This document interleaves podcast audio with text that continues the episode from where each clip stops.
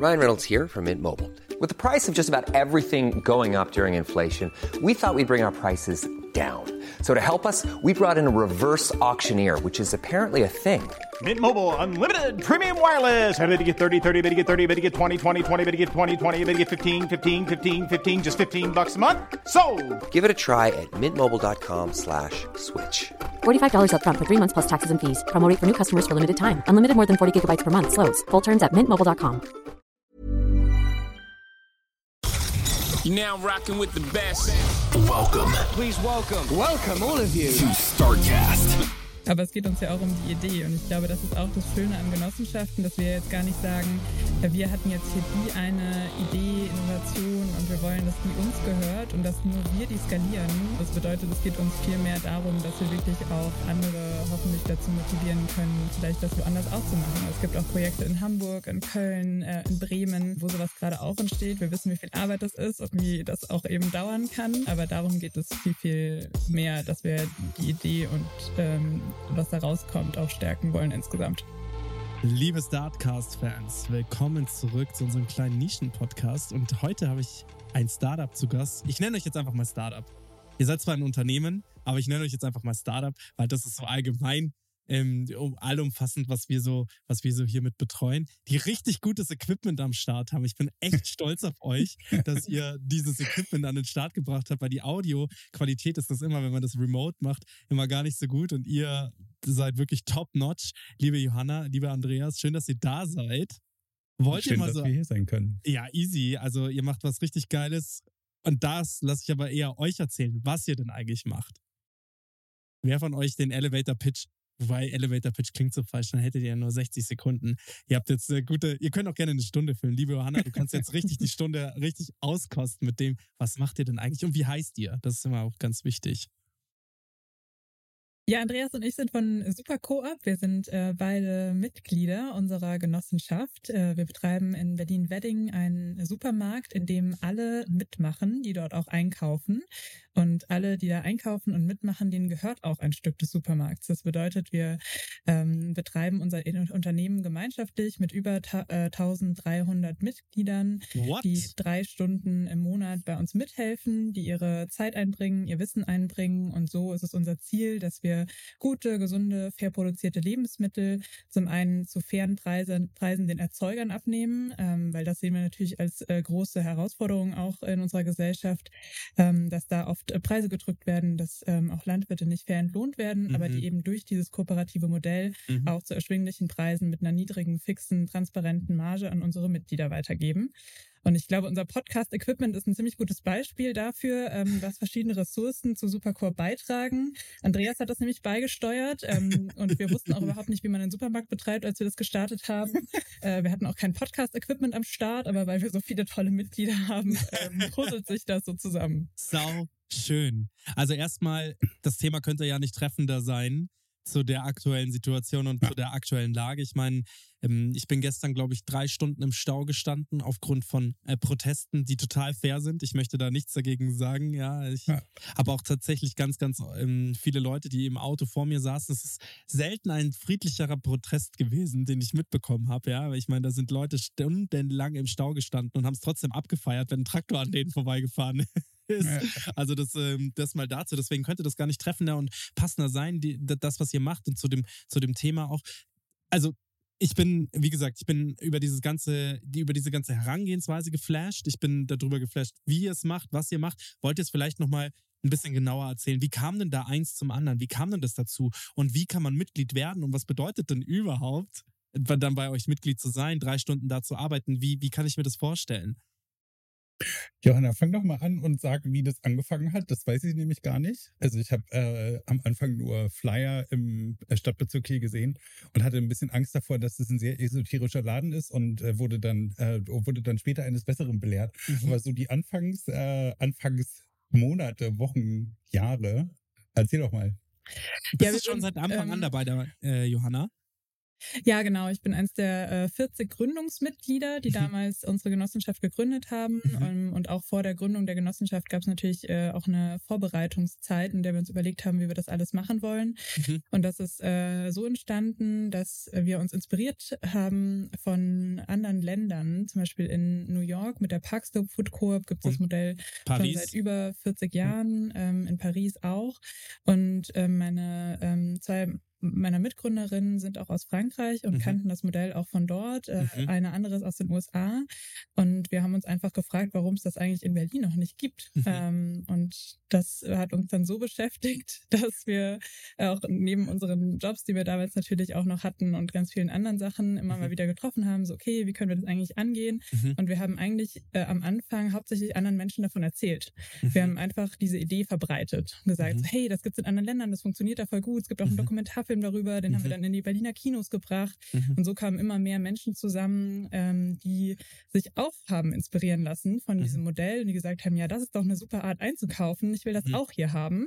Und dann haben wir eben unsere Genossenschaft gegründet, uns nach einer Ladenfläche umgeschaut Mhm. und mit äh, mehr und mehr Mitgliedern und einer großen Crowdfunding-Kampagne ähm, dann unseren ersten Standort ähm, im September 2021 eröffnen können. Den haben wir dann auch noch mal ein ich bisschen so erweitert. geflasht. Ich bin so Und geflasht genau. von dir, euch gerade. Äh, Andreas kann ja ein bisschen mehr erzählen, Ja. ähm, wie er dazu gekommen ist und auch wie man äh, generell Mitglied werden kann, was das ey, so bedeutet. Bin, ey, ihr zwei, ich bin so geflasht gerade. Erstens mal, warum gibt es das noch nicht in München? Gibt's? Gibt es? Warum kennst du das noch nicht, ist die Frage. Ja, ja, das ist die Frage stelle ich dir. ja, den Food Hub München Food Hub München heißt Ja. das, okay? Ey, das- Cool. in Giesing. Ganz toller Laden. Food Hub. Ganz tolle Menschen. Und das ist genau das, dasselbe Prinzip. genau das gleiche Prinzip. Haben sich ziemlich gleichzeitig mit uns gegründet.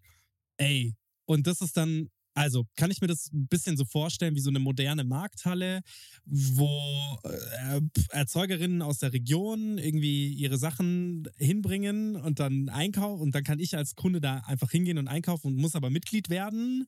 Boah, ey, ich, habe tausend Fragen. ey, es ist ja, ey, ich bin, ihr merkt es, ich, ich also ich versuche immer in diesem Podcast ehrlich und authentisch zu wirken und ganz oft muss ich wenn ich so, wenn mir so Ideen präsentiert werden, muss ich dann immer so ein bisschen, es ist nicht Schauspielern, aber ich muss so ein bisschen mehr Emotionen reinlegen, damit es auch rüberkommt, dass ich begeistert, aber bei, bei euch bin ich wirklich begeistert. Punkt eins, warum? Kurze Anekdote. Wir haben jetzt letzte Woche angefangen, unverpackt ähm, bei uns einzukaufen. Wir haben das jetzt äh, mit dem Cool. Jahresstart, haben wir gesagt, hey komm, wir machen das jetzt unverpackt. Und dann ähm, habe ich in einem anderen Podcast schon mal erzählt, gesagt, ey, du kannst eigentlich an der Gemüsetheke umdrehen. Weil es gibt danach nichts mehr. Nichts danach ist, ähm, ist noch unverpackt. Also auch Gemüse, da kannst du auf 20 Prozent runtergehen. Und eigentlich kannst du dich ja quasi von Gurken und, äh, und Fenchel und, und, und so, das ist so das Einzige, was so ein bisschen unver, unverpackt. Tomaten gibt's schon fast gar nicht mehr unverpackt so. Und wir haben so einen kleinen ähm, Mini-Stand bei uns unten im, in, in, äh, am Röckelplatz. Der kommt einmal die Woche, ist auch so ein lokaler Bauer, der einfach da seine, seine, seine Sachen verkauft. Und da gehen wir jetzt immer hin. Und ich habe mich halt gefragt, warum gibt's das nicht mehr? Dann waren wir in einem Unverpacktladen und dann hat die uns erzählt, ja, wir hatten mal neun, jetzt gibt's noch drei. Ja, die haben das Hm. einfach nicht Ja. überlebt. Den, die haben den, in Anführungsstrichen, Kapitalismus äh, nicht überlebt. Und am Ende des Tages muss ich halt auch sagen, die Leute verstehen mehr und mehr oder beziehungsweise man muss den Gamification in dieses unverpackt eigentlich reinbringen, dass man spart, wenn man unverpackt einkauft. Dadurch, dass das noch nicht ist, glaube ich, kaufen die Leute da auch noch nicht ein. Sorry für die kurze Anekdote, deswegen bin ich gerade so begeistert und wir suchen gerade händeringend nach Alternativen, wo wir halt hingehen können und auch was Gutes beim Einkaufen tun können. Andreas, ich nenne dich jetzt Andi, ist das in Ordnung? Food ja, total. Food. Ähm, Food. Genau, nee, also Mitglied werden ist tatsächlich super einfach. Also man unterschreibt einfach eine, äh, eine Genossenschaftsbeitrittserklärung, äh, die wir, weil Deutschland äh, noch auf Papier brauchen. Mhm. Ähm, und danach funktioniert aber alles über eine Online-Plattform, die wir haben, wo man sich selber aussuchen kann, wann man genau seine vierwöchentliche Shift macht. Also man macht eine Schicht ähm, alle, alle vier Wochen von drei Stunden ähm, und hilft einfach im Laden mit. Also die Schichten fangen morgens um acht an und gehen bis abends um zehn. Morgens um acht machen wir ganz viele Sachen aus den Kühlzellen rausholen, den Laden vorbereiten, den machen wir um neun auf. Dann gibt's ähm, äh, Mitglieder, die stehen an der Kasse, Mitglieder, die schauen einfach im Laufe des Tages, dass wir immer wieder Sachen nachfüllen und Sachen aus den Kühlzellen rausholen und alles gut aussieht. Äh, und am Abend räumen wir dann alles zurück und putzen. Und ähm, das macht tatsächlich wahnsinnig viel Spaß. Ich hätte das, also, ne, also es war jetzt nicht mein Lebenstraum, mal zu lernen, wie man so einen Supermarkt managt. Aber da ist ein sehr, sehr cooler Nebeneffekt und ich hüpfe in meinen Schichten ähm, tatsächlich auch total gerne von Rolle zu Rolle, um halt mal zu verstehen, okay, wie funktioniert das so ein Kassensystem und das Software-Update davon und warum ist um Himmels Willen Fenchel als Sommergemüse geparkt? Ähm, und, äh, und, und einfach mal auch so zu sehen, was wir haben an Produkten. Das ist auch ein sehr, äh, sehr cooler Effekt, finde ich, von äh, der Internationalität und der Kulturalität der vier äh, Gründerinnen. Mhm. Ähm, sowieso super cool, dass der Laden von vier Frauen geschmissen wird. Absolut. Und, ähm, und, und gleichzeitig auch, dass wir so ganz viele französische Produkte hier zum Beispiel haben, ne, die man im normalen Supermärkten hier gar nicht kriegt und von denen ich bis ich hier Mitglied wurde auch nicht wirklich wusste, dass es sie gibt unbedingt. Was ist Aber, das zum Beispiel? ähm, bessere Weine als jeder normale Supermarkt in Berlin. Ähm, ganz viele leckere äh, Kekse und Süßigkeiten und Aha. so. Äh, und dann aber auch so manchmal ähm, so eine ganz spezielle Tomatensauce mit Kichererbsen zum Beispiel. Und du denkst, warum? Warum haben wir die hier? Und dann kurze Erinnerung, ah, wir haben zwei französische Mitgründer und dann kaufst du die im Vertrauen darauf, dass die beiden wissen, was sie tun. Und siehe da, beste Tomatensauce deines Lebens. Sehr cool. Und- Macht alles wirklich okay. richtig viel Spaß. Okay, und wie funktioniert dieser Einkauf? Also wie funktioniert der Ja. Prozess dahinter? Ich kann ja quasi nur als Mitglied bei euch dann einkaufen, richtig? In München funktioniert es, glaube ich, ein bisschen anders. Da muss ich keine Gastshifts überlegen, äh, übernehmen. So, das habe ich mir gerade so ähm, äh, mal kurz überflogen, glaube Mhm. ich. Sondern du musst Gesellschaftsanteile kaufen, 36 Euro irgendwie und finde ich total fair. Und dann kannst du dort einkaufen gehen, soweit, also Mhm. soweit ich das jetzt verstanden habe. Johanna, du schüttelst mit dem Kopf. Aber es kann gut sein, dass, es, dass ich das auch, ähm, ich lese nicht besonders schnell und auch nicht besonders gut.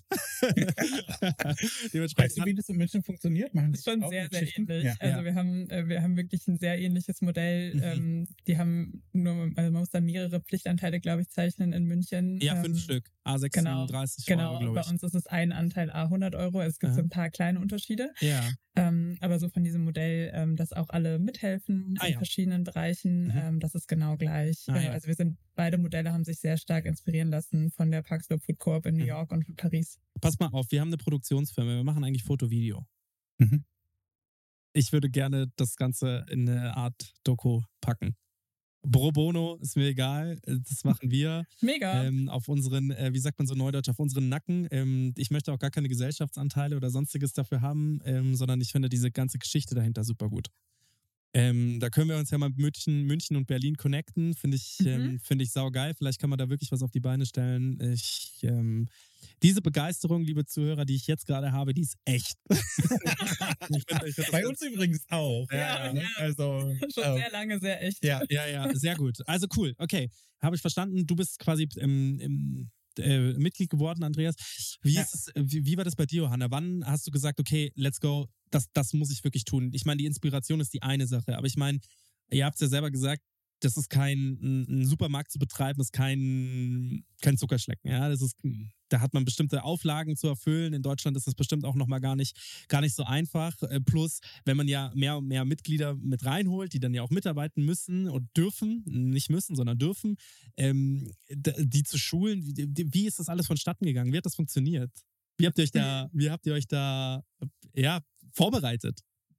Ja, also wir haben uns sehr viel ausgetauscht mit den äh, anderen Koops. Das war sehr Mhm. hilfreich, einfach Mhm. zu sehen, okay, es funktioniert, weil ähm, ich glaube, wenn man das als erstes als Idee hat, dann sagen natürlich alle so, ja, das ist Lebensmittelhandel, das ist eh super schwierig und Mhm. wir wollen das alles ehrenamtlich betreiben, das wird nicht funktionieren.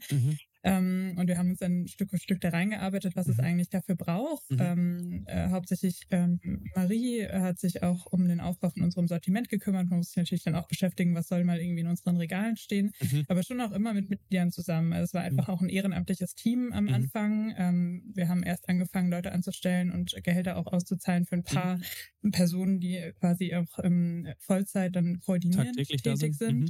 ähm, ab unserer Eröffnung und vorher war ähm, alles ehrenamtlicher Aufbau, also von Ladenfläche suchen, Genossenschaft gründen, Finanzierung einsammeln, Crowdfunding-Kampagne aufsetzen. Mhm. Ähm, das IT-System ist komplett ehrenamtlich entwickelt von Mhm. unserem, von unseren Mitgliedern. Also unser ganzes äh, Schichtsystem, wie die Mitglieder eingetragen sind, ähm, mussten uns natürlich auch um unser Warenwirtschaftssystem äh, Mhm. kümmern. Also es ist Mhm. einfach ein ein ganz normaler Supermarkt, wenn man Mhm. so will. Mhm. Und diesen ganz normalen Supermarkt, den betreiben wir, aber auch eher so als Mittel zum Zweck. Und ich glaube, das ist, was jetzt viel mehr meiner Motivation entspricht, weil Mhm. ich, wir haben jetzt nicht alle gesagt, so, oh, wir wollen unbedingt mal einen Supermarkt betreiben in Ja. Leben, wie Andreas das Nicht? auch gemeint hatte. ähm, sondern es ist auch schön, Mhm. aber der Grund da, dahinter ist natürlich, dass wir gesehen haben, da läuft was schief. Mhm. Also in unserem aktuellen Lebensmitteleinzelhandelssystem werden extrem die Preise gedrückt Mhm. die Menschen, die unser Essen herstellen, die wichtig sind für unsere Lebensgrundlage, Mhm. Die bekommen gar nicht die Wertschätzung ähm, durch Preise, aber auch eben eine Wertschätzung durch einen direkten Austausch, den sie Mhm. eigentlich bekommen müssen. Ähm, und es ist eine sehr hohe Intransparenz in diesem ganzen Bereich. Und deshalb haben wir auch eine fixe Marge, also einen fixen Preisaufschlag auf alle unsere Produkte, damit man zurückverfolgen kann, wie viel bekommt jetzt der Landwirt für und die Möhren, die ich gerade kaufe, Mhm. oder wie viel haben wir auch beim Großhandel für den Joghurt ähm, bezahlt Bezahlt. Mhm. um diese Verzerrung nicht drin zu haben, weil da gibt's auch einen extremen, äh, also extreme Schwankungen, ähm, welche Produkte dann eben sehr niedrige Margen haben, welche, mit welchen sehr viel verdient wird, gerade auch mit regionalem unverpackten Obst und Gemüse. Da Mhm. sind häufig höhere Margen, aber es ist ja eigentlich auch eine Verzerrung, weil wir Total. wollen, dass das gerade gekauft wird. Mhm. Ähm, und deshalb war es uns sehr wichtig, dass wir eben diese Wertschätzung der Landwirtschaft gegenüber haben, Ja. dass wir mehr Transparenz reinbringen, Mhm. aber dass wir auch eine Gemeinschaft erschaffen. Ich glaube, gerade in Großstädten, ich weiß nicht, wie du das erlebst, aber man Mhm. lebt halt auch schnell mal mit vielen Menschen an einem Ort, aber sehr anonym. Mhm. Und das hat man in der Koop gar nicht. Mhm. Also es ist natürlich eine extreme Gemeinschaft von sehr unterschiedlichen Menschen, von Mhm. sehr unterschiedlichen Altersgruppen, ähm, die da auch entsteht, äh, was sehr, sehr schön ist und was mir persönlich eben über diese ganze Ernährungsgeschichte auch total viele Perspektiven schon geöffnet hat. Mhm, alleine, dass ihr beide zusammen in einem Raum sitzt und so auf Augenhöhe miteinander sprecht, oder? Ich meine, das ist doch, das ist doch auch was. Und es ist gar nicht, Andreas, ich möchte dir, Andi, ich möchte dir nicht zu nahe treten, aber ihr seid definitiv nicht ein Alter, was total schön ist Ja. zu sehen. Was total schön ist zu sehen, dass ihr halt ähm, ähm, einfach so miteinander äh, auf Augenhöhe spricht und der An- Andi so richtig stolz drauf ist, erstens mal Teil davon zu sein, aber auch, dass du das Ganze in die Hand genommen hast. Also dieser Spirit springt ja auch total über. Also ich kann das total nachvollziehen. Dieser einer dieser Genossenschafts-, Gemeinschafts-, fast schon Vereinsgedanke, dass man halt sagt, hey, man man betreibt nicht einen Sport zusammen, sondern man betreibt halt einfach ein, ein, ein Geschäft zusammen, einen Laden zusammen, finde ich ganz, ganz toll. Ja, macht Spaß. Wie ist es mit dem Produktportfolio? Wie, wie baut ihr das auf? Habt ihr sozusagen EinkäuferInnen, die von Laden zu Laden springen und sagen, hey, das Produkt hätten wir gerne oder ähm, den Bauern würden wir gerne noch bei uns, den Landwirtschaftsbetrieb würden wir gerne noch featuren oder wie ist das bei euch? Äh, Wir haben so 40 äh, Lieferanten, Cool. Lieferantinnen, äh, mit denen wir arbeiten und äh, bauen es auch äh, regelmäßig aus. Mhm. Ähm, und das kommt äh, sehr drauf an. Vielleicht kann- kannst du auch gleich noch was zu dem, keine Ahnung, vielleicht wie du dir schon Produkte gewünscht hast, Andreas, Mhm. sagen. Also wir versuchen dann natürlich auch immer sehr die Mitgliederbedürfnisse in den Total. Fokus zu stellen, weil darum geht's am Ende. Den Mhm. Mitgliedern gehört der Laden. Mhm. Und es geht natürlich darum, dass wir die Interessen der Mitgliedschaft bedienen. Das ist Ja. die Definition einer Genossenschaft. Ja. Ähm, deshalb steht das immer im Vordergrund. Ähm, aber wir haben uns natürlich auch gemeinsam mit den Mitgliedern auch so ein paar Leitsätze gesetzt. Ähm, zum Beispiel ist Obst und Gemüse immer unverpackt bei uns. Ähm, Geil. äh, versuchen da eben auf äh, Verpackungen zu achten, ähm, auch äh, auf die Regionalität, aber Mhm. ist auch immer ein bisschen unterschiedlich, weil zum Beispiel haben wir auch Kaffee und Schokolade, das ist halt nie regional, Mhm. ähm, wächst halt irgendwie nicht in äh, Brandenburg, Mhm. ähm, aber dann gibt es natürlich nicht. Produkte, noch nicht. äh, wir haben jetzt Kichererbsen aus Brandenburg, das ist ein Ja. erster wichtiger Ja, das ist tatsächlich cool. ähm, Es gibt genau, auch die also das- bayerische Garnele, das ist auch total etwas, wo ich halt sage, das ist total crazy. Ähm, Ja. Grundsätzlich Saisonalität und, und Regionalität ist, eine, ist in der Gastronomie hat das ja total einen Einhalt gezogen und ist ja total wichtig geworden und auch so ein ein Steckenpferd für, wenn du eine gute Gastronomie betreibst, bist du regional und saisonal. Mhm. Das Problem ist halt nur, wenn du in den Einzel, in, in den Supermarkt gehst und da Blaubeeren, Erdbeeren, Himbeeren 365 Tage im Jahr siehst, sage ich halt auch. Ähm, und mein Sohn wünscht, also wünscht sich das nicht, aber der liebt das halt zu seinem Müsli, frische Früchte, äh, frische Beeren, ja.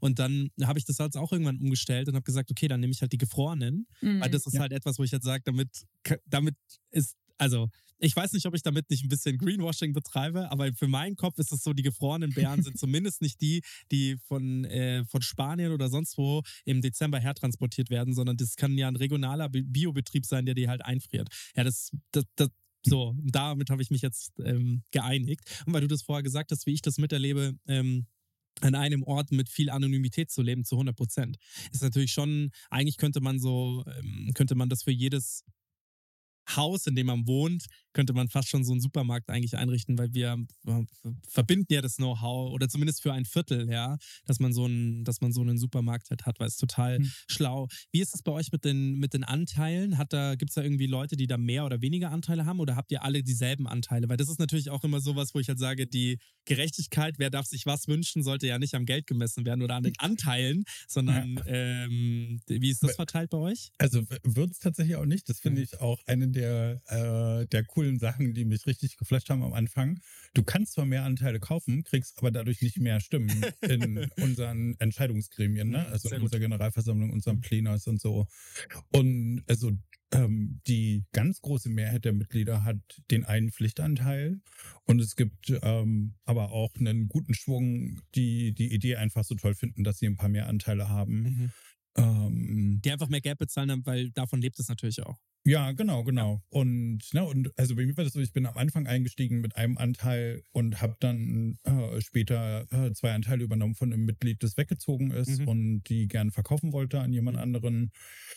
Und habe jetzt gerade drei. Eine gute Freundin von mir hat, glaube ich, zehn, aber die meisten, die ich kenne, haben einen Anteil. Wir haben auch, ein, also ich äh, bin eigentlich Geschäftsführer von äh, äh, Jugendforschungsdenkfabrik und wir haben unseren, äh, wir haben unseren, äh, mit, äh, wir haben unseren Mitarbeiterinnen und Mitarbeitern zu Weihnachten eine Mitgliedschaft im Supercoop Wie geil ist geschenkt. das denn?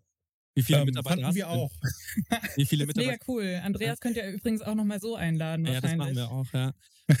Aber ich meine, ich Ja. meine, ich meine, solche Corporate Benefits gibt es natürlich, ja, dass man halt solche Anteile verkauft. Ich weiß nicht genau, wie das im, aufs Jahr gesehen ist. Ich meine, wie viel müsst ihr zahlen? 100 Euro, oder? Bei euch? Mhm. Ähm, 100 Euro. ich weiß nicht genau, wie man das quasi als Weihnachtsgeschenk ähm, äh, wirtschaftlich, ähm, ich, weil, da kenne ich mich nicht so viel aus, aber wenn du sagst, es Hm. geht, das ist natürlich total toll. Also ähm, das werde ich, ähm, vielleicht machen wir da mal so ähm, ein bisschen Werbemaßnahmen. Ich meine, das bringt natürlich nichts, hier in München Werbung für euch zu machen, per se, aber dadurch, dass wir ein globaler Podcast sind und natürlich auch sehr viele Ja. Zuhörer in Berlin haben, Zuhörerinnen in Berlin haben, ähm, machen wir natürlich noch ganz stark Werbung dafür. Ich finde das, ähm, ich finde es echt eine geile Nummer. So, Ja, und vor findet- allem den Food Hub in München. Also das vielleicht Food noch mal ergänzen, ja. weil ähm, wir sehen raus. uns ja auch äh, total als Bewegung. Ja. Also es geht ja jetzt uns, klar, es geht uns darum, Supercoop zu stärken und Ja. Supercoop groß zu machen Ja. hier, aber es geht uns ja auch um die Idee. Und ich glaube, das ist auch das Schöne an Genossenschaften, Mhm. dass wir jetzt gar nicht sagen, äh, wir hatten jetzt hier die eine Idee, Innovation und wir wollen, dass die uns gehört und ja. dass nur wir die skalieren. Mhm. Ähm, das macht keinen Sinn äh, und wir haben die Idee ja auch übernommen. Ähm, das bedeutet, es geht uns viel mehr darum, dass wir wirklich auch andere hoffentlich dazu motivieren können, vielleicht das woanders auch zu machen. Also. Es gibt auch Projekte in Hamburg, in Köln, äh, in Bremen, ähm, wo sowas gerade auch entsteht. Wir wissen, wie viel Arbeit das ist und wie das auch eben dauern Ja. kann. Ähm, aber darum geht es viel, viel mehr, dass wir die Idee und ähm, was da rauskommt auch stärken wollen Ja. insgesamt. Kannst du mal erzählen oder könnt ihr mal so erzählen, wie viele derartige Läden es gibt in Deutschland? Weißt du das? Also es gibt äh, operativ, die wirklich auch aufhaben in genau der Art und Weise, den Food Hub München und uns in Berlin. Boah, das ist Ähm, aber, da haben wir aber noch Bedarf. Genau, wir haben noch Ja. mega viel zu tun.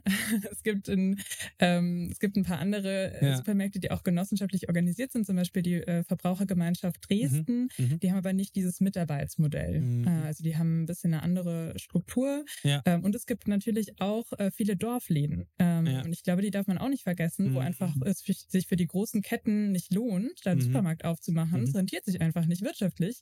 Und da tun sich Menschen zusammen im genossenschaftlichen Sinne der Selbsthilfe Mhm. Mhm. Und organisieren ihren eigenen Laden, weil sie halt nicht zehn Kilometer zum nächsten Supermarkt fahren wollen. Ja, ja. Und ähm, das ist dann, glaube ich, eher so im ländlichen Raum, im Kleinen und in den Großstädten, ähm, da wird dann eher dieses äh, New Yorker Pariser Modell Mhm. ähm, übernommen. Und ich hoffe natürlich, dass sich das auch noch weiter verbreitet. Mhm. Also, ähm, ja, ich kann diese Vision auf jeden Fall, ich verstehe das auch nicht, warum auch so Hamburg und da so noch nicht mitgezogen haben. Weil das Modell ist ja total. Ein Ja. großes Problem ist auch die Flächensuche tatsächlich. Also Ah, ja. so was ich mitbekomme, also es ist nicht, nicht einfach, ähm, diese Anfangsphase timingmäßig gut hinzubekommen. Ja. Man braucht gleichzeitig eine sehr große oder eine relativ große Fläche, wenn man wirklich einen Vollsortiment-Supermarkt machen äh, will. Wie groß ist Man eure braucht eine Fläche? Finanzierung. Wir haben 700 Quadratmeter, Mhm. davon ist die Hälfte Verkaufsfläche und der Rest sind dann Lager. Büros, Mhm. Lager, Mhm, ähm, aber auch Mitgliederbereiche. Gerade wird eine Kaffeeecke bei uns aufgebaut. Mhm. Das ist schon auch irgendwie dieser Community-Gedanke. Ja.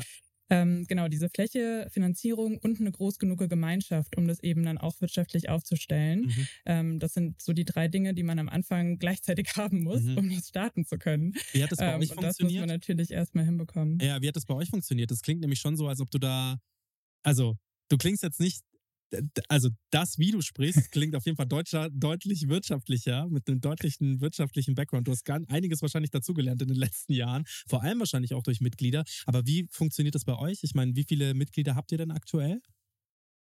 Wir haben äh, 1360 Mitglieder insgesamt gerade und wir haben mit 600 Mitgliedern ähm, die, die Genossenschaft auf, also oder den, den Supermarkt aufgemacht Mhm. ähm, und dafür eine Crowdfunding-Kampagne gemacht. Das Mhm. heißt, wir haben angefangen nach Flächen zu suchen, dann hatten wir Mhm. eine Fläche in Aussicht, hatten Mhm. aber noch nicht den Vertrag unterschrieben, weil wir konnten, wir hatten halt auch gar kein Geld und wir hatten keine Mitglieder. Mhm. Dann kann man nicht mal so gut 700 Quadratmeter Mietvertrag unterschreiben. Ja, ja, ja. Ähm, dann haben wir eine Crowdfunding-Kampagne gemacht und haben gesagt, okay, wenn wir in den nächsten sechs Wochen ähm, mindestens 500 Mitglieder in der Genossenschaft und damit eben auch 50.000 Euro Eigenkapital Mhm. haben, können wir einen Kredit bei der GLS Bank aufnehmen Mhm. und mit dem äh, Kredit und den Mitgliedern dann eben auch den ersten Laden eröffnen Mhm. und haben dann eben quasi die finanziellen Mittel und Manpower und Mhm. Womanpower, um Mhm. zumindest den Start ähm, gut hinzukriegen. Mhm.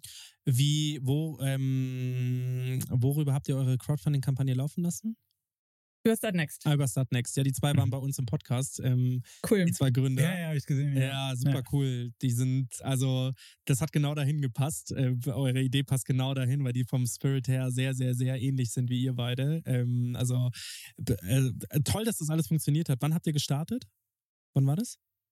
Äh, Also wir hatten ähm, gestartet, gestartet Mhm. haben wir eigentlich mit einer ersten Crowdfunding-Kampagne 2000, Ende 2019, Ja. ähm, wo Au. wir den Dokumentarfilm über die Park Slope Food Coop, also über die Coop in New York, in die Berliner Kinos gebracht haben. Mhm. Und das war dann quasi so eine erste Kampagne, um mal zu checken, haben da überhaupt noch mehr Mhm. Leute Lust, Mhm. äh, in Berlin das aufzuziehen als wir, weil alleine geht das halt auch nicht.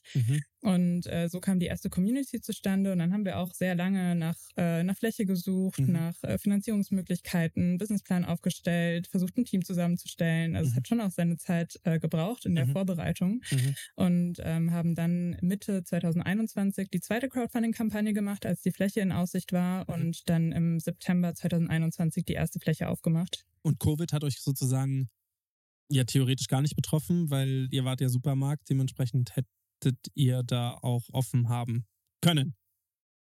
Ja, genau. Also das stand zum Glück nie zur Debatte. Ja, wir ja, ja, wussten ja. immer, dass wir aufmachen Ja, können. Das, das war ganz gut. Das ist super. Okay. Und wie sind die Preise dann bei euch in, innen aufstrukturiert? Also ich meine, das ist ja nicht wie bei so einer Metro dann, dass man so eine Metrokarte hat und dann vergünstigt einkaufen kann, sondern die Preise bleiben ja transparent, sondern es ist einfach halt quasi ein gewisses Exklusivitätsmodell. Das bedeutet, der, der Andi kann kommen, kann bei euch einkaufen. Wie, wie funktioniert das dann über, in der Ladengrenze? Wie wird das gecheckt, ob ich Mitglied bin oder nicht? Weil ich meine, man kennt sich, aber es kann ja sein, dass manchmal ein neues Mitglied dazukommt, sich nicht vorgestellt hat. Ähm, und wie, wie, wie funktioniert das dann? Also wir haben äh, einen kleinen Welcome Desk am Eingang und ähm, da fragen wir einfach nach den Mitgliedsnummern und ist gleichzeitig auch so eine Anlaufstelle für äh, äh, interessierte äh, Leute, die einfach in den Laden reinlaufen und mal wissen wollen, was ist das hier eigentlich. Man kann auch Probeeinkäufe machen. Wir haben auch Tage der offenen Tür Ach, und ja, geil. Mhm. äh, äh, gibt sogar eine Testmitgliedschaft. Ne?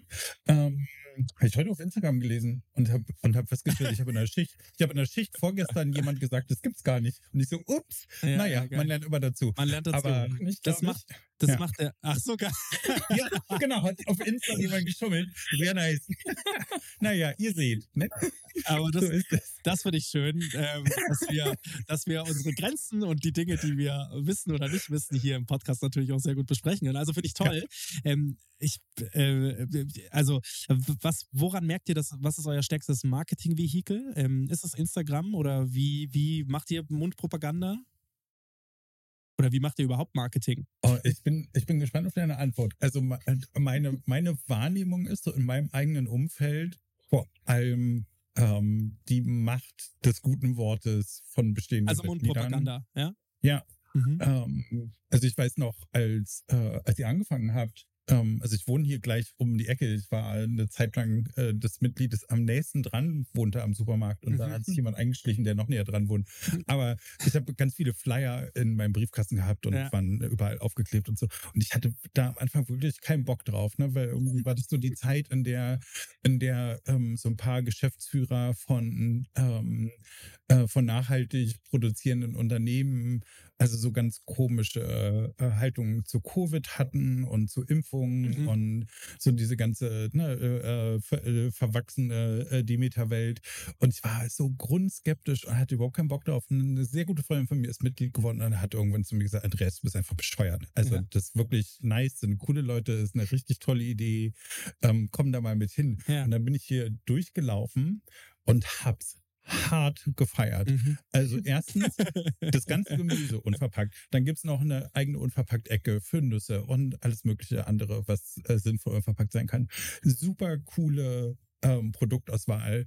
Und ich bin hier einmal durchgelaufen und wusste, ich muss eigentlich, also auch durch das Glück, dass ich super nah dran wohne, ich muss eigentlich für nichts mehr in den anderen Supermarkt gehen. Und manchmal passiert mir das, dass ich irgendwas vermisse. Neulich habe ich zum Beispiel mal versucht, ein Mehl zu finden, mit dem man gut vegan backen kann, was gar nicht so einfach ist. Und wir haben so eine äh, Wunschliste für neue Produkte, Mhm. habe ich draufgeschrieben und habe dazu geschrieben, damit kann man vegan gut backen. und dann und dann haben Guck mal, andere dir Mitglieder da, ist. ja, und dann haben andere Mitglieder ne? Äh, Und dann seitdem haben wir das halt im äh, Sortiment. Guck mal, Richtig was cool. aus dir geworden ist. Du hast gerade eben Ja. die Geschichte sehr schön eingeleitet, dass du gesagt hast, du hast auf sowas gar keinen Bock. Du hast auf diese, du hast ja am Anfang auch gesagt, du hast auf dieses ganze Esoterische überhaupt keine Lust und das ist, das soll es auch gar nicht sein. Und dann, ähm, wo es sich jetzt hingedreht hat, dass deine Argumentationslage die ist und so, da kann man Ja. vegan gut damit backen. Ähm, das ganz, äh, siehst du mal. Also ähm, so kann sich ein Mindset ändern und ich glaube, das muss man grundsätzlich in den Köpfen der Leuten tun. Diese Bewegung und das, was ihr macht, ist ja nicht nur der Laden. Da geht es ja um deutlich mehr. Da geht es um eine Ideologie, die Ups. dahinter Oh. steht. Nein. Ihr- unser Also? Ich äh, ich, wei- ich weiß nicht so genau. Also Nö. ich sehe euch Ah. super. Ah, okay, cool. Ja, du warst gerade kurz weg. Ist das Ja. so? Ne, ich habe euch Ja. super gesehen und ich habe auch super gehört. Ich habe auch das Ups gehört und so. Ah. Also, keine Ahnung, Ja. ob es an mir lag, aber anyway, ähm, äh, äh, ab wann habt ihr mich nicht mehr gehört? ähm, als du, äh, Also warte, über den Mindset-Change. genau, das. Wort Mindset war das letzte. Okay. Also, es geht ja grundsätzlich darum, dass das, was ihr da macht, ein viel größer ist. Es ist eine Bewegung. Das ist nicht der eine Laden. Es ist ein, Ja. es ist ein totaler Wandel von in, in den Köpfen der Menschen. Es, ein, es muss ein Wandel ähm, stattfinden und das ist mehr eine Ideologie, die ihr natürlich auch verfolgt, wo es darum geht.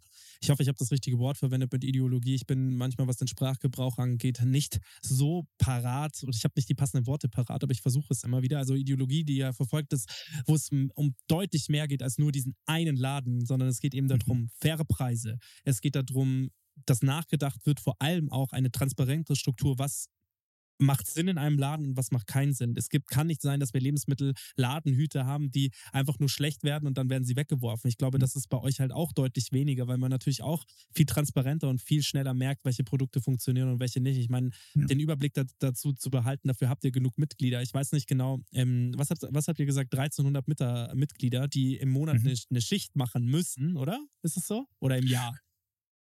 Im Monat, also nicht alle müssen eine Schicht machen. Wir haben auch so Schichtbefreiung, Menschen über 70, äh, Menschen, die in Elternzeit sind, Mhm. ähm, Menschen, die weit weg wohnen. Wir haben also auch Fördermitglieder so oder so, die äh, dann keine Schichten machen. Mhm. Wie viele aktive Aber ich glaube, wir haben so ungefähr, äh, un- ungefähr 900 haben wir gerade, ne? Die so aktiv Ja, Schichten machen. Ja. Ja. 900 mal 3 sind 18, sind sind 2700 äh, äh, Stunden. Mhm. Das ist ganz schön eine Menge. Ist geil. Mhm. Aber ich meine, es ist Ja. auch einiges zu tun. Ich meine, darüber könnt ihr ja wahrscheinlich, da, Johanna, da kannst du wahrscheinlich am allermeisten darüber berichten, wie das war, weil ich meine, das hast du jetzt schon mehrfach gesagt, du wusst, wolltest am Anfang gar nicht in den Laden starten, sondern es ging ja eher um diese Bewegung. Wie ist es denn jetzt so, Ladenbesitzerin zu sein für euch beide? Ihr seid ja beide Ladenbesitzer. Wie ist es denn Genau, so? wo- wollte gerade sagen, also das, das ist tatsächlich für alle gleich. Ja, ja, genau, genau. Deswegen sage ich ja, wie, wie ist es denn für euch beide Ladenbesitzer zu sein? Ich meine, Andreas, wie ist es für dich? Ich meine, Johanna, du bist ja viel mehr mit dem Mindset vielleicht sogar noch rangegangen. Ich mache jetzt einen Laden auf, aber Andreas kann das jetzt, jetzt auch in seine LinkedIn-Bio schreiben. Ja, ja. Ich, hab, ich bin tatsächlich nicht mit dem Mindset rangegangen, ich mache einen Laden auf. ähm, aber, ähm, und ich bin am Anfang auch gar nicht mit dem Mindset rangegangen, ich mache in dem Laden viel mit. Ne? Mhm. Ich dachte halt so, ja, einmal im Monat drei Stunden passt schon, ne? kriege ich irgendwie hin. Mhm. Und habe mich dann aber, also ernsthaft sowohl in den, in das Konzept und die Idee dahinter, als auch in die Leute verliebt so, ne? Und mache jetzt viel, viel mehr und mache in Arbeitsgruppen mit und, ähm, und baue Podcast-Equipment auf und, ähm, und, und mir Andreas macht es war gar nicht wirklich geplant, sehr, dass er überhaupt sehr Teil viel Podcasts ist. Freude. nee, geil. Genau, aber nur, das Equipment, ja, das, nee, aber das macht mir wirklich sehr, sehr viel Freude. Ja. Und ein, also eine Sache, die ich äh, toll finde, ist auch so die, die praktische Demokratisierung von all Mhm. diesen Prozessen. Ne? Wir entscheiden diese Dinge äh, äh, gemeinsam Mhm. und äh, jede und jeder von uns äh, Mitgliedern kann sich beteiligen. Ich laufe in den Laden und weiß im Gegensatz zu ähm, also den meisten großen Supermarktketten in Deutschland, erstens, dass unsere Mitarbeiterinnen und Mitarbeiter gut behandelt sind und fair bezahlt sind. Mhm. Ähm, noch nicht toll bezahlt, aber immerhin fair bezahlt. Und ich weiß, dass niemand sich im Hintergrund äh, an den Profiten äh, äh, bereichert. Mhm. So, ne? Und dann plötzlich in irgendeiner Milliardärsliste auftaucht. Und äh, beides äh, macht mir so als Grundprinzip wahnsinnig viel äh, Freude. Mhm. Ja, geil. Also, ich kann gar nicht sagen, wie beseelt. Manchmal gehen die Leute raus und schreiben mir danach, hey, wir sind total beseelt von unserem Gespräch, das wir geführt haben. Und heute gehe ich total beseelt raus. Ihr seid tatsächlich der letzte Podcast, den ich heute aufnehme. Ich hatte eine echt lange Session, ich habe viele Podcasts aufgenommen und es ist richtig geil, dass ich mit euch den Tag sozusagen für mich beende, mit diesem Podcast-Tag beende, weil es mich ähm, schon nochmal, und das ist total toll, wie sich so, kennt ihr das im Leben, sind das manchmal so Puzzlestücke, die sich so zusammenfügen und irgendwie Mhm. kommt eins zum anderen. Und es ist total interessant, weil ich ja wirklich erst seit einer Woche über dieses ganze unverpackt nachdenke und wie kaufe ich ein und wie kaufen wir weiterhin ein Ja. und welches Vorbild ist man ähm, seinen Kindern gegenüber. Also sowohl der Ja. siebenjährige Sohn Noah, ähm, der das ganz toll macht mit dem Mülltrennen und so weiter und so fort, als auch unsere kleine Tochter, die sechs Monate alt ist. Die wollen Ja. Vorbilder sein. Und jetzt spreche ich mit euch und das ist nochmal einfach, ähm, einfach eine ganz, ganz tolle Sache. Also Props an euch alle. 1300 MitgliederInnen oder 1400 MitgliederInnen, die ihr seid, finde ich ganz, ähm, finde ich ganz fantastisch. Und auch hier das Food Hub in München. Grüße gehen nochmals raus. Johanna, du kommst mir trotzdem nicht aus mit meiner Frage. Wie war das für dich am Anfang? Ich meine, wie bist du dann da reingestartet in dieses ganze Thema, äh, wie ich mache einen Laden auf? Kannst du mal so vielleicht so da die ersten Steps? Ich meine, klar, es gibt Vorbilder, aber wie war das für dich? Das ist ja für jede Person noch nochmal anders. Jedes Land ist anders, jede Stadt ist anders. Wie war das für euch? Hm. Äh, ja, also schon auch sehr herausfordernd, logischerweise, weil wir uns das erstmal alles aneignen mussten. Aber Mhm. ich glaube, es war von Anfang an einfach ein großes Vertrauen in die Idee und ein sehr großes Vertrauen in die Gemeinschaft Mhm. und dass wir Menschen finden werden, die auch von dieser Idee überzeugt sind, äh, die die notwendigen Fähigkeiten mitbringen. Also es war nicht der Anspruch, dass äh, wir das jetzt auch irgendwie als Angestellten-Team oder als Gründungsteam oder so ähm, dann alles wissen, sondern einfach erstmal so ein, okay, wir müssen loslaufen und dann sind wir überzeugt, dass wir Menschen finden, die auf dem Weg irgendwie ähm, dabei sind, ähm, die uns dann unterstützen mit ihrem Netzwerk, ähm, mit dem, was sie beruflich mitbringen, aber eben auch privat. Ähm, und das hat bisher ganz gut funktioniert. Ich hoffe, das klappt auch zukünftig, ähm, weil ich glaube, das muss man auch dazu sagen, es ist auch immer noch sehr herausfordernd ähm, und wir brauchen mehr Mitglieder, damit es funktioniert. Auch wir hatten jetzt extrem gestiegene Kosten durch die Inflation, äh, auch gestiegene Umsätze, aber es muss sich auch noch weiterentwickeln und ich glaube, das ist vielleicht auch nochmal so der Appell an alle, die vielleicht gerade zuhören, die das auch weitererzählen, dass wir mit Supercoop, glaube ich, zeigen, dass wir alle auch was verändern können. Mhm. Also wir müssen nicht immer alles gleich wissen oder können oder alles mitbringen, ähm, sondern wir haben es auch geschafft, durch eine Idee, Menschen zu begeistern, mit denen wir das dann gemeinsam umsetzen konnten. Und für mich ist das so eine krasse Gemeins Gemeinschaftswirksamkeit. Also es geht gar nicht so sehr um, dass man selbst alles kann, weil die mhm. Welt und die Probleme sind halt viel, viel zu groß. Mhm. Und auch die lösen wir natürlich bei weitem nicht. Ähm, aber einen kleinen Teil davon dadurch, dass es viele sind. Mhm. Dass dadurch, dass viele mitmachen und dann erlebt man eine ganz andere Wirksamkeit. Und das äh, motiviert mich, glaube ich, am meisten und hat mir eben auch dieses Vertrauen gegeben, dass wir ähm, da schon auf dem äh, Weg das Notwendige finden. Mhm. Ja, okay, geil. Das, das würdest du auch sagen, ist deine tägliche Motivation. Weil für einen Andreas ist es natürlich eine ganz andere Motivation als für dich. Nicht, dass, äh, dass euch da Welten trennen, aber ich meine, in Anführungsstrichen und so sehr kommunal man das, das Ganze natürlich auch denkt, seid ihr Gründerinnen halt trotzdem die Köpfe. Ja, ihr habt das angestoßen. Das bedeutet, ihr seid die an. Das ist genauso wie Luisa Neubauer ähm, auch nicht die eine ist, die quasi Fridays for Future vorantreibt, aber sie ist halt trotzdem ein Gesicht dafür. Oder Greta mhm. Thunberg. Oder, oder, oder, ja. Und das seid ihr natürlich auch. Also ihr seid Köpfe einer Bewegung und ähm, ihr dürft niemals mit dieser, mit dieser Geschichte aufhören, weil das ist ganz, ihr müsst weitermachen damit. Ja, das ist ganz magisch. Es kann nicht sein, dass Berlin eine Grenze hat. Ihr müsst es nach Hamburg, nach Köln, nach sonst wohin, in jede Kleinstadt bringen, weil es geht ja nicht darum, es geht wie gesagt nicht um diesen einen Laden, sondern es geht um den Gedanken, dass mhm. es möglich ist, dass es geht. Ja, ähm, und wenn München, der, das biedere München das hinbekommt, dann sollten es die anderen Großstädte ja wohl auch hinbekommen. So. Genau, das hipstere Köln. Ja, wollen hier jetzt mal ein paar Marken setzen. Das tolle Leipzig. Zack, zack, zack. Ja, Leipzig, ja. Ey, Leipzig wurde das ja auch genannt. Ich weiß nicht, ob ihr Nukao kennt. Das ist eine tolle Firma, irgendwie, die dieses, haben wir natürlich im Sortiment. Natürlich habt ihr die im Sortiment. Der Christian, der Christian Fenner, ganz, ganz lieber Typ, der war schon zweimal hier im Podcast. Ich bin ein Riesenfan von denen. Leipzig, ähm, also wenn es dann auch eine Stadt sich Leipzig nennt, dann muss sie ja genau da mitmachen. Und es sollte eben, aber das, das ist ja auch wieder genau das Thema. Es sollte ja kein Hype sein. Und, und das, was ihr macht, ist ja auch kein Hype, sondern es ist einfach nur ein anderer Ansatz und ein anderes Herangehen. Und es ist, glaube ich, auch irgendwie schön, Teil von etwas zu sein. Ja, ich meine, wir mhm. geben jedes Jahr so viel Geld für irgendwelche Netflix, Amazon Prime, sonstige Geschichten aus. Da, da hat man ja auch wirklich was davon. Und wenn man dann auch wirklich, wenn man dann auch diese Aufstände jetzt sieht und wenn man jetzt auch diese, ähm, äh, wenn man jetzt die Proteste sieht der Bauern, dann wisst ihr, dass ihr genau mhm. am richtigen, am richtigen Zahnrad dreht. Ja. Wie ist das, kommen auch Produzenten auf euch zu, dass die sagen, wir würden gerne ins Sortiment kommen? Und was müssen die machen, um das zu tun?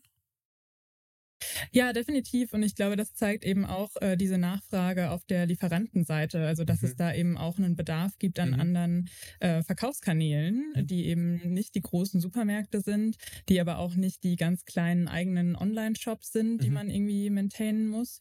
Ähm, und dadurch haben wir auch Lieferanten, die sind zu klein äh, für die großen Supermarktketten. Und mhm. in Deutschland gibt es relativ wenig dazwischen. Es gibt zwar auch inhabergeführte ähm, Geschäfte, ähm, aber wir erfüllen füllen da, glaube ich, auch für die Lieferanten eine ganz gute Lücke. Und es ist natürlich auch eine viel transparentere ähm, Zusammenarbeit, weil die wissen ganz genau, wie viel ähm, Aufschlag haben wir auf die Produkte, mhm. zu welchen äh, Preisen steht dann das Produkt im Regal. Und dann schauen wir eben auch zusammen, okay, was macht Sinn, ähm, wie verkauft sich äh, jetzt dieses Produkt, ähm, in welche Richtung gehen wir da mit mhm. dem Preis, macht es Sinn, dass wir mehr davon verkaufen, wenn es ein bisschen günstiger ist. Mhm. Aber es ist halt wirklich immer ein Gespräch auch auf Augenhöhe mhm. ähm, und eben nicht dieses ähm, Preise drücken, mhm. äh, sondern einfach ein sehr sehr transparenter Umgang. Und das kriegen wir von unseren Produzenten schon auch gespiegelt, dass das natürlich ähm, ja auch was ist, was auf dieser Seite gefehlt hat. Also nicht nur Bedarf aus der Verbraucherperspektive, mhm. sondern eben auch von den Lieferanten. Mhm. Was sind so eure Next Steps, wenn ihr so über Zukunftsschritte nachdenkt? Was sind so eure Next, was sind so eure Next Steps? Ähm, also am Freitag eröffnen wir unsere Kaffee-Ecke. Da gibt es das erste Koop-Konzert. das ist jetzt vielleicht nur exemplarisch äh, ein sehr schönes Beispiel ähm, dafür, dass wir, glaube ich, Supercoop immer noch weiterentwickeln wollen zu einer Plattform, die Mitglieder auch gut nutzen können. Mhm. Ähm, also wirklich, äh, es, ist, es, sind 700 Quadratmeter, die gehören äh, fast 1400 Menschen. Mhm. Ähm, was kann man damit eigentlich auch noch alles machen? Mhm. Also wir sind ein Supermarkt und ich glaube, das professionalisieren wir auch weiterhin und werden werden da besser in der Produktauswahl, ähm, Sortiment. Ähm, und in den ganzen operativen Abläufen. Mhm. Ähm, aber was kann man eigentlich darüber hinaus noch machen? Mhm. Was für ein Ort für die Nachbarschaft kann das äh, werden Mhm. durch das Engagement der Mitglieder? Welche Ideen und Visionen können wir da noch verwirklichen? Mhm. Und äh, das kann und will ich auch gar nicht vorgeben, sondern Mhm. ich glaube, da geht es eher darum, dass wir diesen Rahmen noch weiter ausbauen. Mhm. Ähm, dann müssen wir das Ganze wirtschaftlich stabil aufstellen. Auch das ist super wichtig, weil am Ende des Tages sind wir ein Unternehmen. Ähm, wir müssen ähm, unsere Kosten decken können. Wir müssen unseren Umsatz auch weiter steigern, Mhm. ähm, damit das Ganze funktioniert. Das ist ein, immer noch ein sehr großes Experiment und es Mhm. müssen dauerhaft Menschen mitmachen. Ähm, und das darf eben kein Hype sein, sondern Mhm. ähm, es muss sich wirklich irgendwie auch verankern. Es Mhm. muss äh, ein zukunftsfähiges, stabiles Modell sein und werden. Und ich glaube, das ist ein ganz wichtiger äh, nächster Schritt, den wir haben. Ähm, Wie weit seid genau, ihr noch davon jetzt so entfernt, ein. dass du sagst, Break-Even erreicht? Ja, also wir brauchen äh, noch deutlich mehr äh, Mitglieder, so äh, 1800, ähm, die auch wirklich mitmachen. Ähm, Insgesamt, damit es- also noch 400 sozusagen oder 500. Äh, jein, also es äh, geht immer so ein bisschen auch darum, wie viele Mitglieder kaufen ein und Mhm. äh, wie viele nicht. Mhm. Also kann man ein bisschen hin und her rechnen, Mhm. äh, je nachdem, wie viele Mitglieder Ja. dann auch ausgeben, müssen es mehr oder weniger sein. Also Mhm. ganz gut kann man es nicht festmachen. Ne? Mhm. Ähm, genau, aber äh, das heißt äh, auch auf der Seite, ähm, das ist auch noch ein äh, wichtiges Ziel, was wir erreichen wollen. Mhm. Und dann eben auch die Verbreitung von dem Modell. Ich glaube, Mhm. das würde ich so als dritten ähm, Schritt äh, sehen, Mhm. ähm, dass man das auch hoffentlich über Berlin-Wedding hinaus noch verbreitet. Ja. ja, also ich glaube, das mit diesen, sagen wir mal, gehen wir mal, machen wir mal eine runde Zahl draus, sagen wir mal 2000 Mitglieder, das sollte ja wohl Mhm. möglich sein. Ähm, dass man das Einkaufen der Mitglieder, das sollte man ja wohl hinbekommen. Wie kann man, wie kann ich euch unterstützen? Wie können wir euch unterstützen? Jetzt mal ab, fernab davon. Ich meine, klar, der Podcast ist eine tolle Plattform und hoffentlich hören uns auch genug Leute, aber ich meine, wie kann man euch sonst noch unterstützen? Gibt es da irgendwie, ähm, wo ihr sagen würdet, hey, das würde echt was helfen? So dieser Tag der offenen Tür, wann ist der nächste? Es ist immer der erste Samstag im Monat, kann man sich sehr gut merken. Das war also letzten Samstag. Ja, genau. Und das wieder Fantastisch. am äh, Anfang Februar. Das müsste Ja. dann der 3. Februar sein. Kann gut sein. Das wäre Genau, krass, wenn das, jetzt, wenn das jetzt stimmt. Das wäre so krass. ähm, Moment. Der 3. Februar. Ja. Nicht schlecht, Max. Ja. Ja, ja, nee, nee, wir haben heute über den 4. Februar gesprochen und es war ein Sonntag. Ja. Deswegen kannte ich das. Also 3. Februar ist der nächste Tag der offenen Tür. Ähm, da, sollen, da sollen mal ein paar Leute vorbeikommen und sich das Modell mal anschauen und vor allem auch die Produkte. Wenn wir jetzt mal über die Produkte sprechen, worüber zeichnet ihr euch aus? Ich meine, gibt es da irgendwie so ein paar USP-Punkte, wo ihr sagen würdet, ey, du hast jetzt vorher über die Tomatensauce gesprochen, aber was ist es noch? Gibt es wirklich Produkte, die man nur bei euch bekommt, wo man echt sagen kann, krass, neben der Community, die man ja nur bei euch bekommt, ist es ja natürlich auch sowas wie, dass man halt sagt, hey, dieses Produkt bekomme ich auch nur bei euch. Oh, ich weiß gar nicht, ob wir Produkte haben, die man nur bei uns bekommt. Aber was ich, So meine ich das ähm, gar nicht. Das ja. meine ich gar nicht so, sondern Ja. das ist ja, wenn man, wenn man über den Alnatura zum Beispiel nachdenkt oder Ja. über einen, ähm, was gibt's denn da noch, äh, andere Bioläden Ja. und dann, wenn man über Rewe nachdenkt oder über Edeka und dann nochmal in die Mhm. Discounter reingeht, die haben ja alle irgendwie ein unterschiedliches, aber doch gleiches Produktportfolio. Und es gibt Produkte, die ziehen sich da irgendwie auch durch. Ja, kann ich total nachvollziehen. Trotzdem hat DM Ja. irgendwie trotzdem nochmal ein ganz anderes Produktportfolio als ein Rewe. Und das ist, schätze ich mal, bei euch auch so. Und deswegen zeichnet ihr euch ja wahrscheinlich auch durch bestimmte Dinge aus. Einmal durch die Vielfalt, ja, also diese, Mhm. diese, hast ja vorher gesagt, dieses Gemüse, das es nur bei euch dann Ja. gibt, wovon du das erste Mal gehört oder gesehen hast, was schon auch Ja. irgendwie geil ist. Ähm, worüber zeichnet ihr euch aus? Also ich sag mal, wie das ist Mhm. bei der Wahrnehmung als Ja, einkaufender, als einkaufender Mensch. Ähm, Neben den Weinen. äh, neben, neben den Wein ist ähm, ein äh, unglaublich gutes Sortiment mit gesundem Menschenverstand gemacht. Mhm. Also, ne, so diese Prinzipien Regionalität und Saisonalität, die sind uns total wichtig, aber Mhm. gleichzeitig halt auch, also, dass ähm, die Leute schon irgendwie so Spaß und Freude haben am Einkaufen und, und wir uns halt nicht so ideologisch verbohrt Sachen verwehren, die unsere Mitglieder aber vielleicht trotzdem gut finden und die wir sinnvoll organisieren können. So, Mhm. ne? Und äh, also, ne, so dieses Beispiel so mit den Bären, die haben wir im Winter tatsächlich nur gefroren. Ähm, und äh, das ist auch gut so, aber wir haben trotzdem ganzjährig Bananen zum Beispiel Hm. oder so. Also so dieses, ähm, und danach habe ich tatsächlich auch im Bioläden ganz lange äh, gesucht, ist so, ja, ich kann es irgendwie nicht besser ausdrücken als gesunder Menschenverstand. Es macht einfach richtig Spaß, hier durchzugehen, einzukaufen, auch immer wieder Sachen zu entdecken. Wir haben neulich Inventur gemacht. Und das, äh, das ist mein Lieblingstag im Jahr. Da bin ich auch, da bin ich auch wirklich den ganzen Tag von morgens um acht bis abends um acht dabei und backe noch Muffins am Tag vorher für alle, die mithelfen. Da traut sich der Weil- Andreas dann auch mal in Regale, in die er sonst nicht geht. Ja, oder also was heißt trauen, aber, aber da gehe ich dann halt in, weil ich muss für die Inventur durch Regale durch und entdecke immer wieder Sachen und denke so, ha, das ist so schön, dass wir das haben. Kaufe ich dann vielleicht trotzdem nicht unbedingt, aber finde ich trotzdem, finde ich, äh, finde ich schön. Und das ist auch das Tolle, wenn man zum Beispiel eine Kassenschicht macht, ne, zu sehen, was die Leute so kaufen und dann auch so kommentieren zu können und zu sagen zu, oder fragen zu können. Das sieht so dubios aus. Schmeckt es eigentlich? Gerade so bei so vegane Käsealternativen zum Beispiel. Ich hatte so viel Angst davor, die mal auszuprobieren und irgendwann hatte ich ein Mitglied, die hat welche davon gekauft und ich habe sie gefragt und sie meinte, nee, also das kannst du vergessen und das ist geil. und fand ich so gut. Wisst ihr, was ich eine geile Idee fände, wenn ihr eine Art super Co-Work aufbaut? Also eine Art Coworking Space, wo man hinkommen kann, arbeiten kann, dann Produkte einkaufen kann. Ich glaube, das würde natürlich auch nochmal, wenn du das jetzt, wenn du dieses ganze Konstrukt mal weiterspinnst, was macht total Sinn und was macht keinen Sinn. Und eine Community aufzubauen sollte ja auch größer sein als nur eine Stadt. Das ist ja das, was ich gesagt habe. Das heißt, über Bundesländergrenzen oder auch über Mhm. Stadtgrenzen hinaus. Das heißt, wenn es jetzt einen Superco-Op in Hamburg gibt oder in Leipzig oder in Köln oder in München, dass man, wenn man mal in der Stadt ist, dass man halt da auch einkaufen geht, wenn man Airbnb oder sonstiges holt. Ja? Und dann kommt man dann zu euch und dann kann man dort arbeiten auf der einen Seite und dann sich gleich, zeitgleich mit den Produkten beschäftigen, aber hat halt auch so eine Anlaufstelle, ja. Und das fände ich irgendwie ganz geil, weil das ist natürlich auch das, was viele Leute verbindet, ist halt einfach die Arbeit. Nur so ein äh, Gedanke, den ich gerade so in meinem Kopf durchgesponnen habe und dieses super Co-Work fand ich natürlich auch ganz geil. Ich muss dir ein Geheimnis verraten, Johanna. Als wir, wir sind gerade mit unserem Büro umgezogen, ne, unsere Denkfabrik von äh, einem Dreivierteljahr oder sowas. Und ich habe tatsächlich ganz lange geschaut, ob ich hier im Haus Büroräume Hm. finde. Weil das hätte ich, das hätte ich nicht, um eine Coworking Space auszumachen. Zu, die Idee finde ich auch super toll. Ähm, äh, nur einfach, um in unser Büro hier drüber zu ziehen. Ja, das wäre cool. äh, gewesen. ja, äh, hätte ich auch cool gefunden, aber hat dann nicht geklappt. Schade. Also das ist ja, ja- aber es gibt auf jeden Fall noch Platz hier in den Ausraumhöfen in Berlin. Da sitzen wir übrigens, ne, in den Ausraumhöfen in Berlin, im Wedding. Ähm, kann man super gut mit der Straßenbahn hinfahren, mit dem Fahrrad hinfahren und wir haben sogar einen Parkplatz für äh, die Blechtonnen. Wie geil ist das denn? Das ist nämlich auch ein groß, sehr großes Problem, was, wir, was uns bei den Unverpacktläden natürlich auch aufgefallen ist. Und zwar die Parkplatzsituation. Das ist halt einfach dadurch, dass sie irgendwelche Kompromisse eingehen müssen und halt gerade Läden nehmen müssen, die die halt bekommen.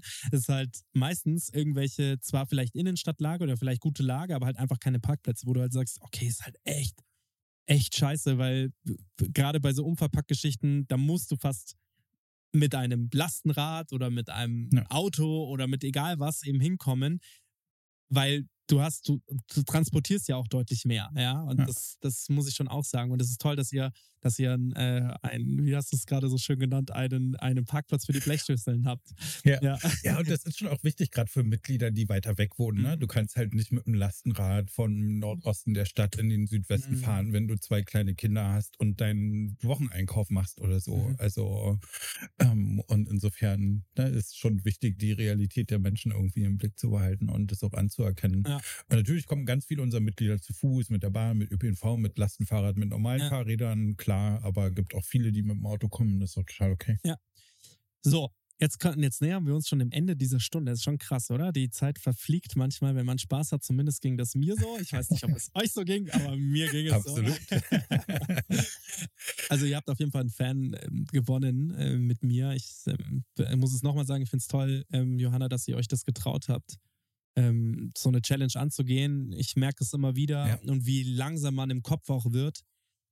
Ich hatte auch zig Ideen und man kriegt die einfach nicht umgesetzt, ja. Was heißt, man kriegt sie nicht umgesetzt? Man ist einfach, man ist irgendwie man, lahm im Kopf, zumindest ich. Und ich finde es toll, dass ihr diesen, diesen Gang ins kalte Wasser, ich beschreibe das ja immer, ich beschreibe das immer mit einer Leiter, nicht einen Sprung ins kalte Wasser, weil das ja kein Prozess, der von A nach B funktioniert, sondern das ist eher so eine Treppe, die man Mhm. nach unten geht und Step by Step ins kalte Wasser geht, Ja. was viel schmerzhafter ist, als einfach nur reinzuspringen. Das muss man sich mal, muss man, dieses Bild muss man sich einfach mal kurz verinnerlichen, ähm, wenn man sich das Ey, und ganz ehrlich, wenn ich das, ich glaube, ich wäre am Anfang, du, um beim Bild dieser Leiter zu bleiben, manchmal gibt es so Seen, die sind so kalt. Ja.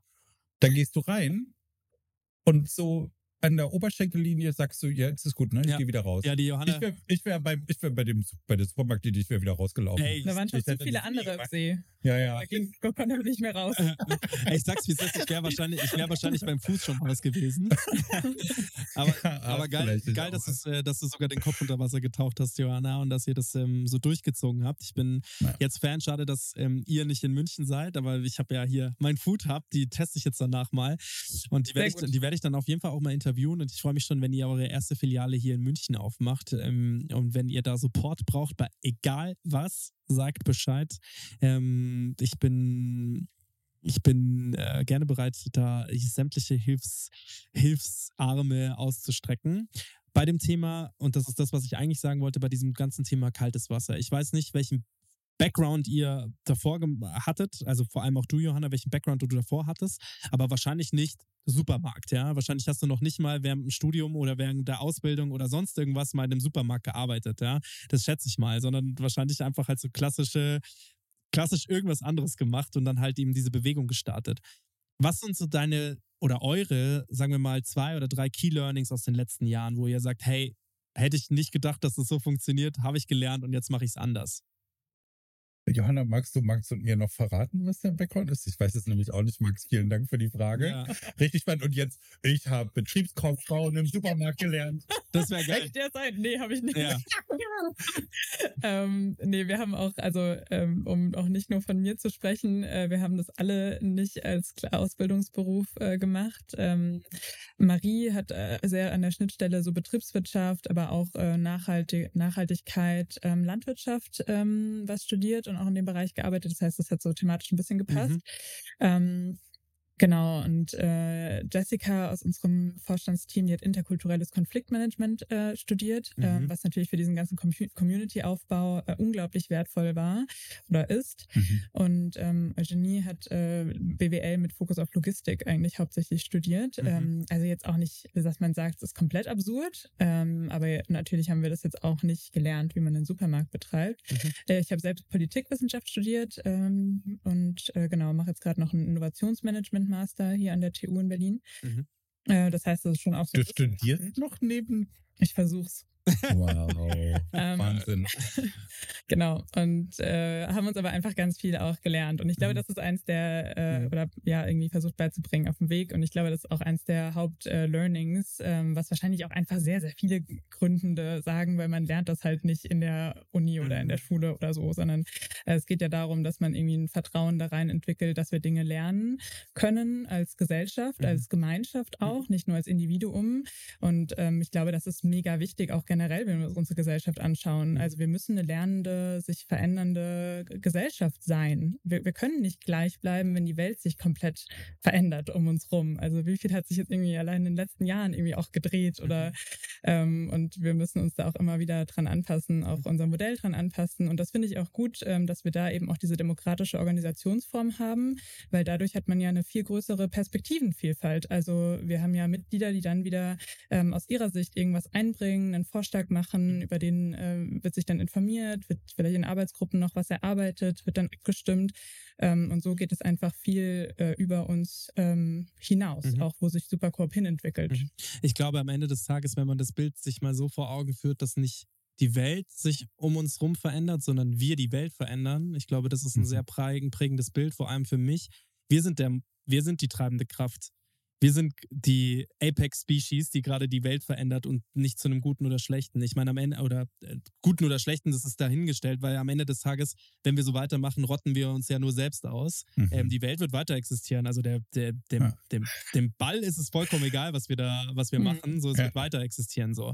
Es geht nur darum, machen wir die Welt unbelebbar für uns oder nicht. Und ich glaube, da muss ein Wandel stattfinden. Und deswegen, da Ja. würde ich gerne auf dieses Bild zurückspringen, dass wir die treibende Kraft dahinter sind und wir alle was bewegen müssen und ihr genau in diese richtige Richtung arbeitet. Wir arbeiten zusammen mit, einer mit einem tollen Startup aus, ähm, aus Berlin, äh, Brand New Bundestag. Ich weiß nicht, ob ihr die kennt. Ja. Mhm. Wenn ihr Ja, die kennt, klar. super Ja. gut. Ich, ähm, äh, passt perfekt. Und vielleicht könnt ihr ja mal was zusammen machen, weil, wie gesagt, genau dieses Thema mit der Politik und das, Mhm. Also dieses ganze politische Thema und dieser ganze Rechtsruck, sage ich jetzt mal, den aufzuhalten, funktioniert eben, glaube ich, nur mit Läden wie euren. Das ist dass man klar macht, dass es faire, transparente Preisstrukturen gibt, dass, dass die sich vernachlässigte Gesellschaftsmenschen, die sich vernachlässigt fühlen, aufgefangen werden und halt in, in sowas wie euch, bei euch aufgefangen werden und gesagt wird, hey, pass mal auf, deine Produkte sind geil, wir, wir, wir führen euch einfach in den Supermarkt ein und einfach dieses, dieses, dieses Community-Modell des äh, Supermarktes, dass ich mitentscheiden darf, was kommt ins Regal oder nicht, dass ich auch sagen kann, hey, mein Nachbar, der ist Bauer, dem geht's richtig schlecht, der hat aber geile Produkte, wir müssen irgendwie was tun und dass man das dann vielleicht so, und das finde ich einfach, das finde ich eine geile Nummer und ich bin sehr stolz, dass es euch gibt, dass das Land Deutschland ähm, zwar noch nicht genug, aber zumindest schon zwei oder ein paar mehrere kleine Läden wie euren gibt. Und ähm, bitte hört niemals damit auf. Das war eine echt tolle Stunde und hat mir sehr viel, äh, sehr viel Mut gegeben, dass, das, dass die, unsere Welt auf jeden Fall noch so weiter existiert. Bei, äh, ho hoffentlich länger, ja. Ja, danke, Max.